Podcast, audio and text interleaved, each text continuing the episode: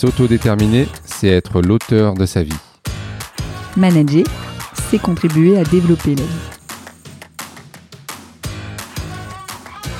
Je suis Amélie Fenzi, fondatrice et dirigeante de Valeurs et Valeurs, cabinet de conseil, de formation et de recrutement spécialisé dans le mieux travailler ensemble avec sens, épanouissement et performance. Je suis François Bernard, directeur général du GAPAS et de l'organisme de formation Campus. Ensemble, agissons pour l'autodétermination des personnes en situation de handicap, mais pas que. Amélie, pour ce septième épisode, on va parler de la CNV, euh, qui veut dire la communication non violente. Alors c'est un sujet qu'on entend beaucoup aussi en ce moment hein, dans, dans l'entreprise et puis dans, dans, toutes les organisations. C'est quoi la communication non violente? D'ailleurs, est-ce qu'il y aurait même une communication violente? Mais euh, c'est quoi la CNV Alors, encore une fois, peut-être avant de rentrer dans le détail, j'aimerais bien refaire du lien avec pourquoi c'est particulièrement important quand on est dans une transformation culturelle vers la coopération. La coopération, on l'a vu, la, la, posture coopérative nécessite d'être capable euh, de communiquer de manière constructive. Mmh sur ses besoins et en prenant en compte les autres. C'est quand même pas facile. Mmh.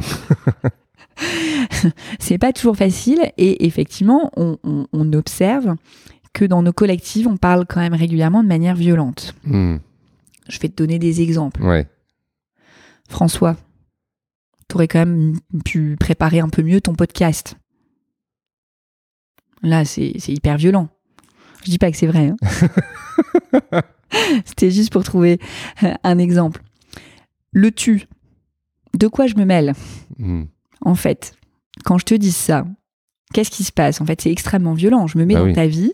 Tu sais pas ce que j'ai fait derrière, ce que j'ai préparé, le temps que j'ai pu y consacrer. Euh, voilà. combien de temps j'ai mis à réfléchir sur les thématiques de chaque épisode. Euh, vraiment, c'est n'importe quoi ce que tu dis. Et moi, je rentre du coup dans une communication également violente.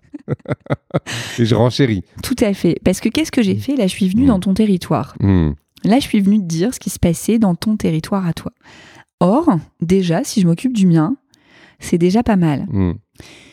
Donc la communication non violente, on peut la voir là ou euh, on peut la voir avec, euh, je dirais après hein, comment on peut le faire en communication non violente, mais la communication violente, on peut la voir aussi sur euh, tous ces petits mots de dire c'est pas mal ce que tu as fait ou tu es toujours en retard. c'est pas faux ce que tu dis. Tous ces mots-là, quelque part, ils sont, ils sont pas très agréables. Ils, hmm. ils, portent un jugement sur une personne avec des mots qui sont toujours, jamais, un peu, qui viennent nuancer des choses et porter un jugement sur la personne.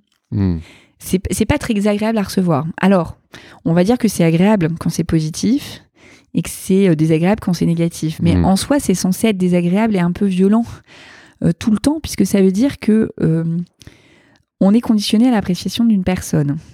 Mm. On refait le lien avec la notion de parent-enfant, mm. où le parent conditionne un peu son regard en disant ce que tu as fait selon moi et l'éducation que j'ai envie de te donner, on est dedans ou pas dedans. Euh, et, donc, donc ça, c'est considéré un peu comme violent aussi. D'ailleurs, je vais dire un peu comme violent. Non, c'est considéré par la littérature comme étant violent hmm. parce qu'on émet des jugements. Donc à partir du moment où on émet des jugements, à partir du moment où on émet des interprétations, on est dans une forme de communication violente. Parfois, je pousse un peu le vice et quand on accompagne sur ces sujets-là, je dis, euh, je demande à chacun de mettre des petites virgules à la fin de la phrase qu'une personne euh, vient de terminer. Et on pourrait imaginer qu'il y a quand même euh, voilà, des virgules gros cons, des virgules grosses merdes un peu, euh, qui pourraient se glisser pourtant dans une phrase extrêmement cordiale, très bien construite euh, et dite avec le même ton que celui que je viens de faire. Mais le mmh. virgule il est souvent présent. Et donc, on s'aperçoit que dans le ton. Il n'est pas dit, mais on l'entend, quoi, après. Il n'est pas dit, mais on mmh. l'entend. Et mmh. ça, c'est une, une, forme de violence verbale très difficile qui n'amène pas à la coopération. C'est mmh. difficile de travailler avec quelqu'un quand on entend un virgule gros con euh, euh, à la fin de la phrase, en fait. Euh, voilà. Donc, donc ça, ça fait partie de nos modes de communication parce qu'on on apprend rarement à bien communiquer. Je sais pas toi, mais moi à l'école, j'ai pas appris ça. Euh, et dans ma famille, on m'a jamais non plus appris une méthode ou appris euh, à quel moment, euh, mm. là, quand je communiquais, c'était acceptable et là, non, non acceptable. Mm. Et donc, il y a une méthode. Alors, c'est une méthode éprouvée et très longue. Hein. C'est plus de 7 ans de formation pour être accrédité en communication non violente. Donc là, on a un échange qui est extrêmement succinct. Mm. qui nous permet pas d'être expert, mais ce qui est intéressant, c'est de venir comprendre les concepts de la communication non violente. et donc cette communication non violente, paraît très simple, puisqu'elle est en quatre étapes euh, euh, basiques. La première étape, ce sont des faits. Je parle de faits qui me concernent. En jeu. Peut-être que, alors tout ceci est fictif, hein. peut-être que euh, au lieu de dire à François, t'as mal préparé ton podcast, peut-être que je pourrais dire à François, euh, je suis arrivée euh, à 9h, heure à laquelle tu m'avais euh, demandé de me présenter. je viens là, voilà, avec toi pour te faire plaisir, mais j'ai un emploi du temps assez chargé en ce moment et je suis un peu stressée. Et puis finalement, j'arrive, rien n'est prêt et, et donc j'attends une demi-heure sans moi pour faire, faire, autre chose que de te regarder faire. Mmh. Voilà. Donc ça, ce sont des faits qui me concernent. Mmh aucunement ça vient te mettre en cause, je t'explique ma réalité à moi. Hmm. Alors, je sais pas si ça vous paraît simple quand moi je le dis comme ça, en tout cas, euh, je vous engage à essayer de le faire sur une situation euh, qui pourrait vous agacer et vous allez voir que de parler en jeu sans dire de tu, c'est quand même extrêmement compliqué. Or, à partir du moment où on dit un tu, l'autre se ferme et se met en posture de défense. À partir où on se met en jugement, l'autre se ferme, se met en posture de défense.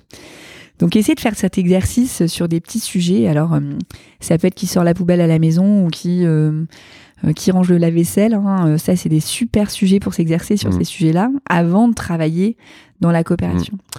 Mais c'est la même chose. Enfin je veux dire avec les personnes que l'on accompagne sur le terrain.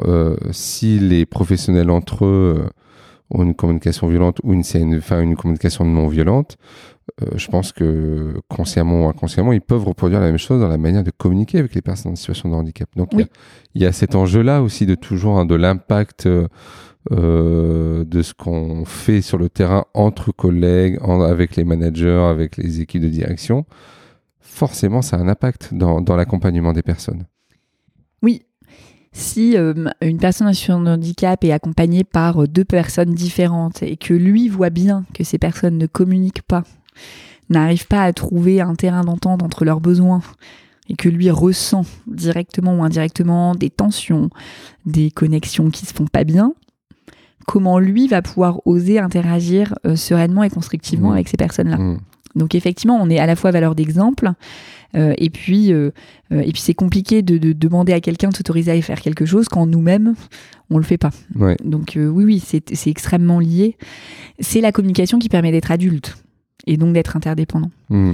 La deuxième chose, c'est de se connecter à son émotion. Donc on était dans la tête, on parle des faits. La deuxième chose, on arrive dans le cœur et donc là, on doit parler des émotions. Hmm.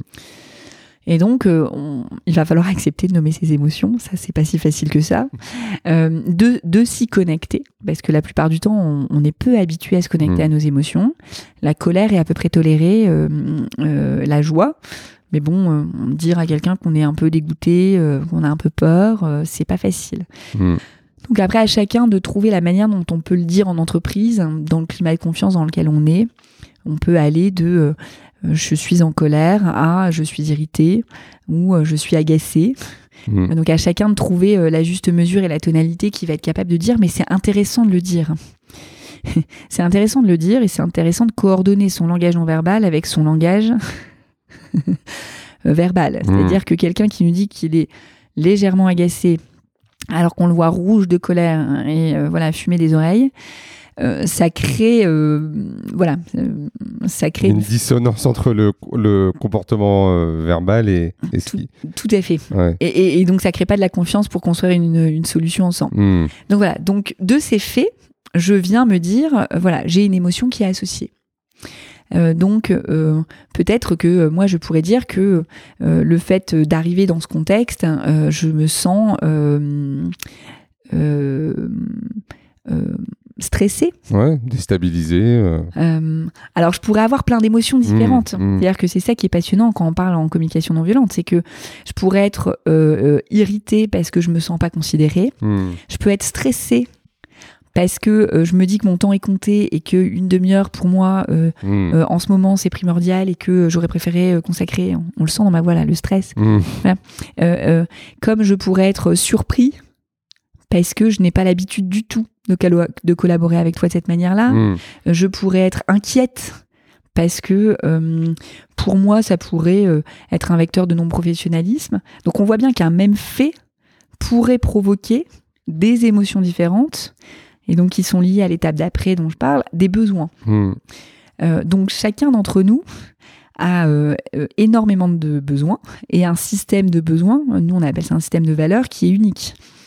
Ces valeurs, on n'a pas à les juger non plus, mais on a à les hmm. connaître. Parce que si j'ai besoin qu'une personne soit professionnelle, si j'ai besoin qu'une personne soit gentille, si j'ai besoin qu'une personne soit me laisse en autonomie, je ne vais pas avoir les mêmes besoins. Hmm. Et donc, alors ça, Amélie, justement, euh, la CNV, il euh, faut se former aussi à ça. Enfin, je veux dire, ça prend du temps et euh, il y a aussi pas mal d'ouvrages hein, qui, qui existent là-dessus. Tu en as quelques-uns que tu pourrais conseiller en termes de lecture? Oui, il y a un super livre qui s'appelle Les mots sont des murs ou des fenêtres, ou l'inverse en tout cas vous le trouverez, euh, qui, euh, qui est euh, très très bien fait et qui a beaucoup d'exemples pour vous permettre de vous entraîner, de hmm. comprendre sur le terrain comment ça fonctionne. Merci Amélie. Merci François.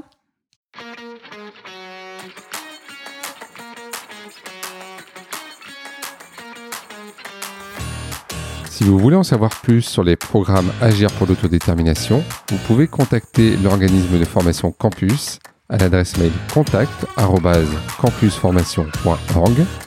Toute l'équipe se fera un plaisir de vous proposer un programme, un conseil et un accompagnement de formation adapté à votre besoin. Si vous avez besoin d'informations ou d'accompagnement sur l'évolution du management ou de vos organisations vers l'autodétermination, toute l'équipe de Valeurs et Valeurs se fera un plaisir de répondre à votre message sur l'adresse contact que vous retrouverez sur notre site internet valeuretvaleurs.com avec un S au premier valeur. Au plaisir Amélie. Au plaisir François.